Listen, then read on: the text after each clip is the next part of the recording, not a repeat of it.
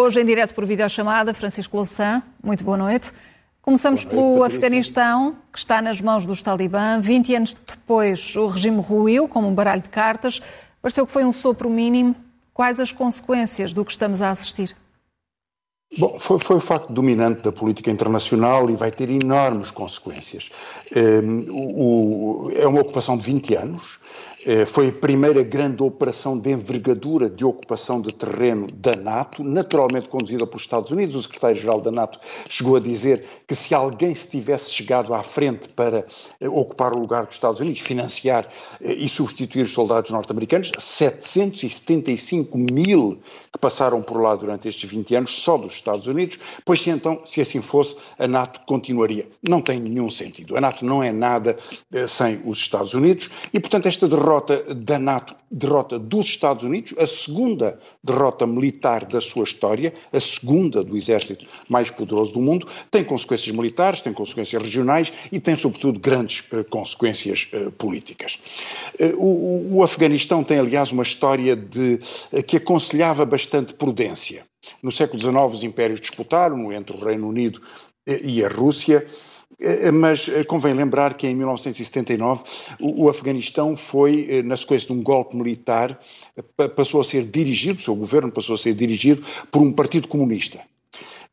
Logo no ano, isto é em 78, logo no ano seguinte as tropas soviéticas invadem o Afeganistão, ficam 10 anos no Afeganistão, até 1989, eh, também são derrotados pela eh, revolta mujahideen, pelo conjunto dos senhores de guerra e pelas milícias eh, islâmicas que foram financiadas e desenvolvidas pelo Paquistão e pelos Estados Unidos, mas que resultavam da realidade de, de, dos poderes regionais naquele, naquele contexto.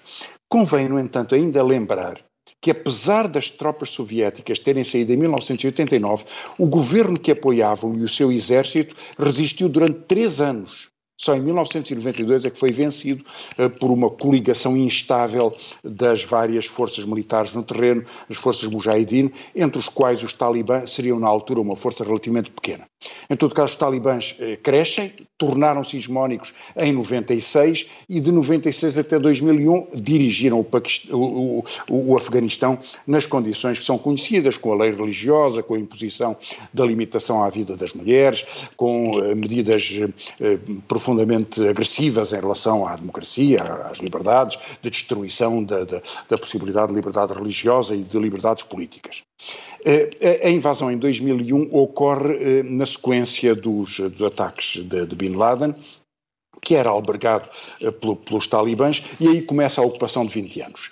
Esta ocupação de 20 anos, uh, assim que uh, o Donald Trump, em fevereiro do ano passado, assinou com os talibãs um acordo para a saída das tropas, desencadeou este processo de preparação que se precipita nas últimas semanas, com a confirmação da saída em julho e em agosto. No fim de agosto, em princípio, deveriam ter saído as últimas tropas norte-americanas, assim não acontecerá, ficarão ainda mais algum tempo, mas algumas algumas semanas, alguns dias, é pouco mais do que isso, e em 10 dias aqueles 300 mil soldados de um dos exércitos mais bem armados do mundo e mais bem pagos do mundo ruíram desapareceram, venderam as armas, os seus comandantes passaram-se para os talibãs, os talibãs dominam por completo uh, o país.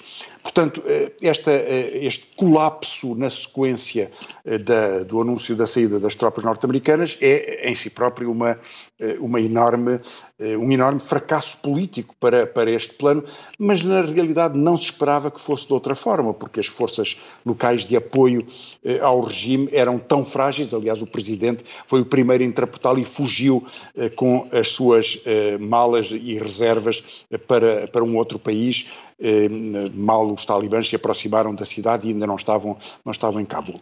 Há alguns debates importantes e eu queria me referir só brevemente a dois. Há quem diga que estes 20 anos valeram a pena. Bem, mudaram muito as circunstâncias políticas e militares, os talibãs têm procurado dar alguns sinais porventura enganadores sobre a sua vontade de não repetir exatamente o mesmo tipo de governo anterior. Provavelmente é só eh, uma estratégia de comunicação de poucos dias, eh, visto que eh, as ameaças sobre a população, sobre outras correntes e sobre as mulheres em particular parecem voltar Francisco a estar... Nesse, nesse ponto, concretamente, relativamente às ameaças às mulheres e aos direitos humanos, as promessas que têm sido feitas podem ser cumpridas ou tudo ficará pior ainda com este regresso ao poder dos Talibã? Eh, bom, é muito difícil saber o que é que vai acontecer. Eh, repare, Patrícia, o que aconteceu durante os 20 anos da ocupação norte-americana foi pouco em relação às mulheres. Houve algumas mudanças muito importantes, passaram a poder ir à universidade. E o facto, aliás, dos professores se terem despedido das suas alunas quando os talibãs entraram em, em, em Cabul, a partir de, de, do pressuposto de que não voltarão a estudar, é um facto, facto dramático que revela o risco enorme eh, que as mulheres estão a correr. Mas durante estes 20 anos, 80% das mulheres afegãs continuaram analfabetas e 3 em 4 raparigas até aos 16 anos foram forçadas a casamentos eh, escolhidos pelas famílias, a casamentos forçados. E, portanto, eh, a condição da mulher mudou pouco para a maioria das mulheres afegãs, bastante para aquelas que nas cidades puderam vir a estudar, e o simples facto disso poder desaparecer eh, no regime talibã já é um regresso à idade das trevas e é eh, assustador. Mas não se pode justificar a ocupação com a alegação que agora tem vindo a aparecer, ah, foi por causa das mulheres. Não é verdade. Aliás, eh, ninguém invade a Arábia Saudita por causa das condições degradantes a que são submetidas as mulheres sauditas ou outros países eh, com, com características eh, semelhantes. Portanto, do ponto de vista democrático, não sabemos muito bem ainda o que pode acontecer, mas há perigos eh, evidentes e que, eh, a que dificilmente os talibãs resistirão quando começarem a impor as suas regras e as suas, eh, as suas vinganças. Um outro fator que vale a pena sublinhar é que não mudou nada, a não ser para pior neste caso, é o cultivo do ópio. Eh, o, eh, vamos ver, aliás, um gráfico, Patrícia, quando a Região puder colocar, que mostra a extensão de, do cultivo do ópio, que é a base da produção da heroína. O Afeganistão produz 93% do ópio mundial.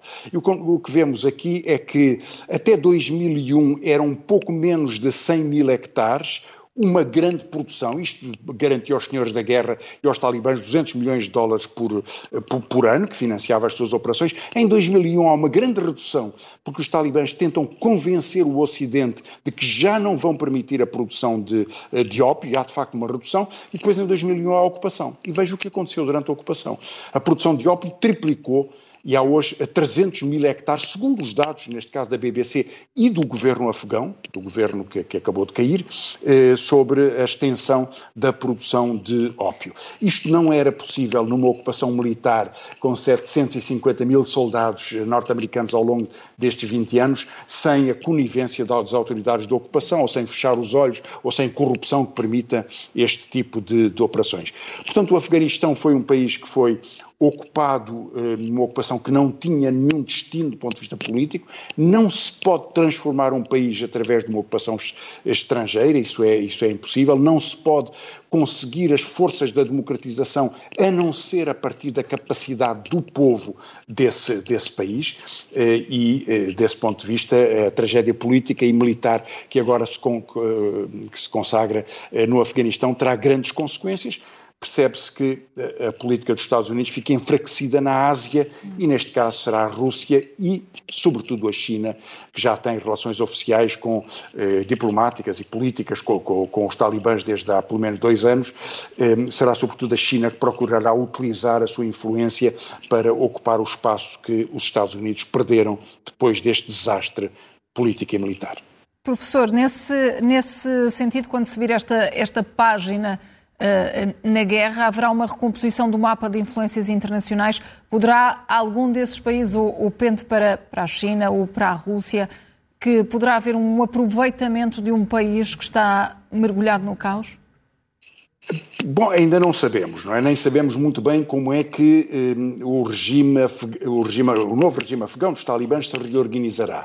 E, nomeadamente, a grande incógnita é a influência do Paquistão. O Paquistão são a base político-militar eh, do, do, dos talibãs, o seu refúgio ao longo do tempo, o seu financiamento, o seu apoio. O Paquistão, por outro lado, é um dos maiores aliados militares dos Estados Unidos na zona, no entanto, eh, promoveu, impulsionou ao longo destes anos e continuou a manter estas relações tão próximas próximas com os talibãs. Portanto, o papel que o Paquistão pode ter neste contexto eh, eh, preocupa a Índia, naturalmente, que por isso é que a, a comunicação social indiana está, então, insiste tanto hoje sobre os perigos do regime, do regime afegão, porque vê neste reforço da ligação paquistanesa uma ameaça contra si próprio. O, por outro lado, eh, o antigo Império Soviético, hoje eh, dividido por alguns outros países, o Tajiquistão, o Cazaquistão, eh, que fazem a fronteira norte do, do Afeganistão, são a parte sul da, da, da, Rússia. E, portanto, a Rússia tem uma, tem uma grande vontade de recuperar capacidade de comunicação neste terreno, sendo que foi um, um que esteve em guerra eh, com os Mujahideen, com, estas, com, este, com este tipo de grupos armados, ao longo de, de, de muitos anos. Mas parece ser que a China é o país que pode beneficiar mais desta influência. Aliás, quando Trump assinou, porque foi Trump que assinou o acordo para a retirada das tropas norte-americanas com os talibãs, foi na presença de representantes do Paquistão, da Índia e da China, significativamente, eh, porque a China era um dos veículos de diálogo com os talibãs e continuará a ser. Portanto, eh, as cartas estão a ser jogadas em cima desta mesa, mas depois do desastre eh, político-militar que foi esta longuíssima ocupação e das perdas que representa para o poder norte-americano e até para o poder simbólico do, do, país hegemónico do ponto de vista militar no mundo, isso ainda se verá o que é que poderá vir a acontecer. Avançamos para os assuntos eh, nacionais, nomeadamente a proibição de venda de alimentos considerados eh, prejudiciais nas escolas públicas. Há agora normas, mas há também polémica. Há polémica, e é surpreendente que, que, esta polémica surja, em particular pela origem, porque as normas da Direção-Geral da Saúde e do Ministério da Educação para eh, impedir que nas escolas sejam utilizados no consumo regular das crianças ou estejam acessíveis eh, bens que são considerados hipercalóricos e, portanto, perigosos do ponto de vista eh, da alimentação, pelo efeito que possa ter, sobretudo na obesidade e em todas as doenças que possam estar relacionadas. Todo esse debate é um debate antigo. Na verdade, que surjam eh, protestos no PSD no CDS ou entre os liberais, pode-se compreender, mas tem alguma história porque a primeira decisão de alterar os, os, a lista de acessos de bens alimentares na escola e de, de os limitar deste ponto de vista é de 2012, governo, governo eh, Passos Coelho. Eh, Paulo Portas.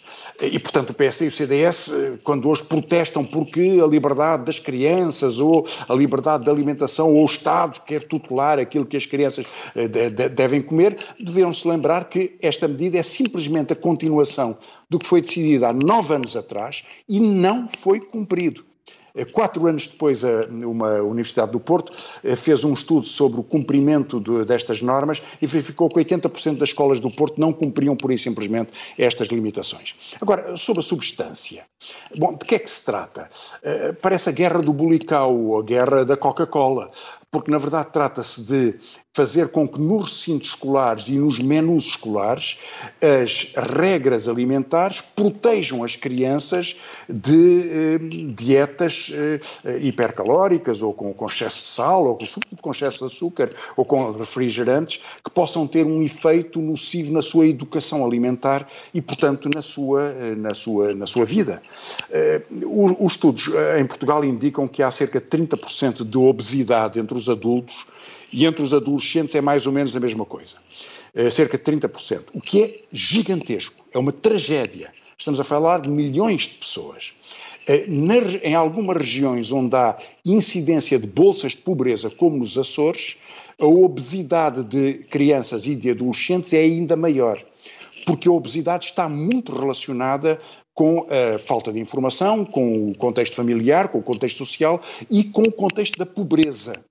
A pobreza é um incentivo, pelas razões sociais várias, eh, à, à, à alimentação, aos erros da alimentação e, portanto, a obesidade tem gravíssimas consequências na saúde das crianças e na organização social posterior, no Serviço Nacional de Saúde, mas, sobretudo, em primeiro lugar, para a vida destas crianças. Portanto, medidas que indicam que a escola não favorece a obesidade e procura ajudar a combatê-la são medidas boas.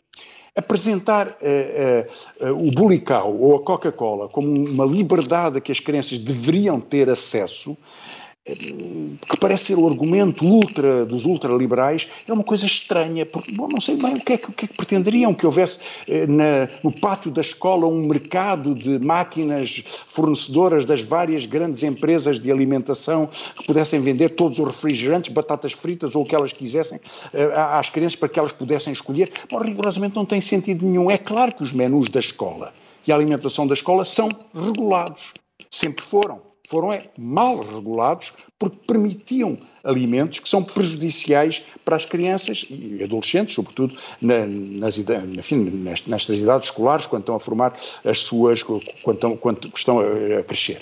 E, portanto, se a obesidade é um problema, se a obesidade infantil é um problema, medidas destas são sensatas e, na verdade, são medidas que promovem a liberdade, a informação e a capacidade de decisão. Um, o estudo do Instituto Ricardo Jorge de 2019, que indicava este um terço, cerca de 30% de, de incidência da obesidade entre adultos, mas também entre uh, adolescentes e crianças, é um alerta que exige medidas como esta e, porventura, muito mais para combater um dos problemas importantes da saúde uh, e da vida social em Portugal. Uhum. Professor, virando as atenções para a recuperação da economia portuguesa, nestes últimos indicadores, quais são os bons e os maus sinais? Há indicadores de todo o tipo, Patrícia. Bom, há um indicador de que se fala pouco, que é o indicador do desemprego. Esse indicador está no vermelho.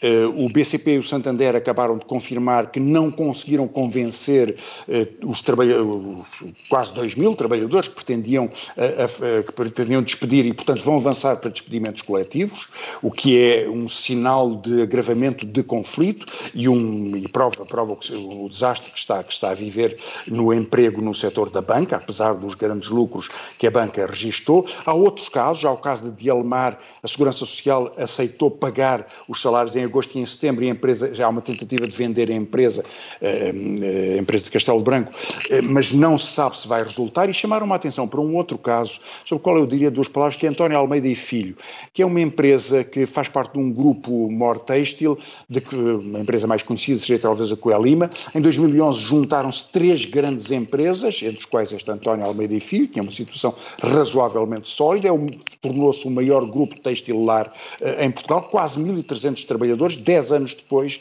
esse grupo está em, eh, em insolvência. Coelima já pediu insolvência, agora António Filho pediu insolvência também, e há 225 trabalhadores que estão em risco neste contexto, não sabem o que se vai passar. Há reuniões em setembro para, eh, de assembleias de credores e se verá o que vai acontecer. Mas é mais um fator, é mais um caso que vão somando provavelmente alguns largos milhares de trabalhadores que podem ser vítimas deste tipo de Depois temos os sinais contraditórios, sinais mais positivos.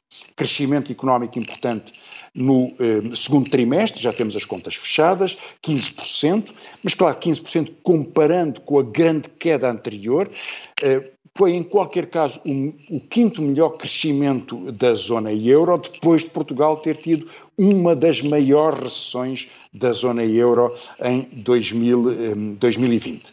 Em todo o caso, mesmo com esta recuperação, ainda estamos 3,5% pontos e abaixo do nível do PIB de 2019. Espera-se que em 2022, portanto, possa haver uma recuperação para voltarmos ao nível de há um, um pouco mais de dois anos atrás. O que é que está melhor? Obviamente, compras online, comércio online, etc. O que é que está pior? A cultura, a restauração e ainda o turismo. E isso pode ter alguns efeitos sobre o efeito estival da criação de emprego, como ocorre sempre nos verões em Portugal, com o emprego da restauração e do turismo. Isso pode ser, eh, pode ser ligeiramente reduzido, eh, esse, esse efeito. Veremos como é que em setembro e outubro, quando a, a economia se for aproximando do nível de equilíbrio anterior, poderá, poderemos vir a estar. De qualquer modo, uma boa recuperação económica, porque os salários foram mantidos por medidas de apoio social, problemas quando o desemprego começa a ocorrer, eh, daqui a algum tempo os subsídios de desemprego começarão a, a terminar e os despedimentos eh, virão a, a, crescer, num contexto de uma economia em que alguns eh, setores podem recuperar depressa. Hum. E se analisarmos, Francisco Louçã, a entrevista de António Costa ao Expresso, onde o Primeiro-Ministro admite a descida do IRS e o aumento dos abonos de família no próximo Orçamento do Estado, Antecipa também um pântano à direita nas autárquicas. O que é que mostra esta, esta entrevista? Uma entrevista interessante até pelo momento em que foi feita. O Primeiro-Ministro já está de férias, Mariana Vieira da Silva substituiu como Primeiro-Ministro em, em, em efetividade de funções, mas como ele dividiu uma entrevista a um jornal de grande, de grande impacto, o Expresso, pela semana passada e esta semana em que trata das questões mais políticas, eh, na verdade faz com que a agenda política seja arrastada pela discussão sobre a sua intervenção, mesmo quando está de férias, o Primeiro-Ministro teve arte e engenho para se manter presente no debate político nacional. A entrevista tem alguns aspectos curiosos, eu deixarei para o fim os aspectos sobre autárquicas, até para fazer um comentário breve sobre a preparação das eleições autárquicas, mas é na questão política talvez que ele se realça mais. Eu creio que eh, há dois aspectos interessantes. O primeiro aspecto é o, o tom da entrevista, a sua análise da, da, da política nacional, e em segundo lugar é sobre o orçamento de Estado. Bom, o tom da entrevista é o mais importante porque é uma entrevista em que o Primeiro-Ministro procura afastar qualquer cenário eh, de crise, de tormenta, de dificuldades, procura mostrar eh, tranquilidade na governação, até com algum com algum excesso de confiança. O Primeiro-Ministro está muito confiante que tem o voto do PCP e do PAN e que vai começar uma nova negociação sobre este orçamento, compreende-se. Eh, talvez por isso o PCP foi o primeiro partido a reagir, tanto numa nota escrita à Lusa como numa declaração de, de Jerónimo de Sousa em relação a esta entrevista, eh, criticando-a e dizendo que ela ainda era muito insuficiente, até sob o orçamento corrente, mas o Primeiro-Ministro parece estar muito seguro e, e, e mostrou isso, eh, dando as suas, eh, enfim, no, no tom geral sobre, sobre, sobre, sobre a política nacional e até no facto forçado de indicar que não cederá sobre uma questão de lana caprina do ponto de vista do governo, mas muito simbólica do ponto de vista político, que é a extensão do período experimental, do trabalho experimental, eh, para 180 dias, que se tornou, apesar de ser pouco usado, eh, mas foi uma querela política e o governo não quer ceder porque não quer perder nem a feijões e, quer manter a sua teimosia porque, eh, na verdade, o único efeito que essa medida tem é demonstrar às autoridades patronais que será rígido sobre as questões do trabalho. E ao dizê-lo no momento em que está a negociar, em particular com o PCP, enfim, no, no Parlamento, esta, eh, algumas medidas, eh, por mais eh, tímidas que sejam, sobre a alteração do Código Laboral, o Primeiro-Ministro coloca-se numa posição de força. E essa posição de força e tranquilidade sobre a condução governamental, eh, até na gestão do grande problema. Há um tabu ou não sobre se vai recandidatar? Claro que há o tabu, e o tabu até é dizer que não haverá tabu, porque o Primeiro-Ministro criou é um, expectativa. É um tabu que continuará até 2023. É, é, como ele pode gerir, como ele decidiu gerir, e isso também é uma indicação uh, que ele transmite sobre a sua, digamos, a, a sua posição de força. Um, ao mesmo tempo, ao indicar Mariana Vieira da Silva como a sua substituta no tempo em que está de férias, é um curto período, naturalmente, mas é assim uh, a regra em Portugal, portanto há um primeiro-ministro interino durante este período, enfim, que ocupa as funções interinamente, e ao indicar Mariana Vieira da Silva não deixou de dar um sinal de que uh, nas disputas que possam ocorrer eh, no verão de 2023, repara, o próximo Congresso do Partido Socialista, eh, enfim, a seguir ao de setembro, o que decidirá se há ou não recandidatura de António Costa é dois ou três meses antes das eleições, portanto, é um período muitíssimo curto, demasiado curto, aliás, para qualquer novo líder do Partido Socialista, no caso em que ele decida não se candidatar, e há aí um imbróglio político, mas ele deixa para 2023 e dá hoje este sinal. Mariana Vieira da Silva é a Primeira-Ministra em exercício. Muita gente lerá isto como exatamente como é, como uma indicação de eh, alguma preferência, caso ele queira usar essa eh, preferência. Eh, depois eh, vem a questão do, ehm, do Orçamento de Estado. As indicações na entrevista são muito vagas. Na verdade, sugere que pode haver uma baixa do, do, do, do, do IRS para as classes médias com a reintrodução dos escalões. Já houve 10 escalões, eles foram muito reduzidos durante o período da Troika, houve uma pequena correção e uma promessa de uma correção posterior. Isso vai acontecer, na minha opinião, não vai acontecer, o Partido Socialista não vai permitir, o Governo não vai permitir. Ah, há aqui um truque que é pôr nas mãos de, dos partidos de esquerda, se querem, essa medida, a troco de não quererem mais nada, porque ela tem um custo significativo conforme for modulada. Mas então o custo seria, nestas negociações, dizer: bom, tratamos do IRS, que será uma pequenina baixa que poderia ocorrer, eh, mas eh, não me falem de eh, pensões ou de apoios sociais ou de políticas de investimento, porque isso não se pode voltar a mexer. Esse truque, enfim, creio que tem pouco sentido, porque na verdade o orçamento tem que se ver olhando para medidas estruturais, por exemplo, alteração no sistema de custos de transportes ou de acessibilidade de transportes, olhando para 10 anos de transformação de política energética, tem custos grandes e de impactos sociais extraordinários e não pode deixar de ser discutido. Serviço Nacional de Saúde não pode deixar de ser discutido. E, portanto, esse equilíbrio não pode ficar pendente de um, flutuações de discussões, tem que haver estratégias que se possam comparar e medir em medidas concretas.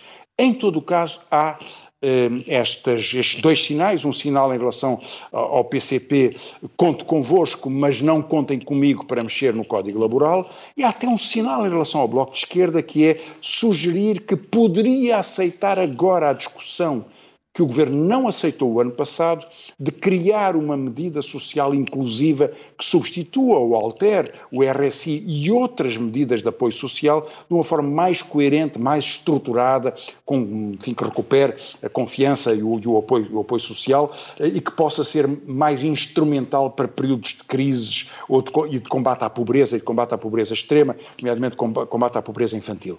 Esse sinal é dado nas entrelinhas, veremos se tem algum significado ou não.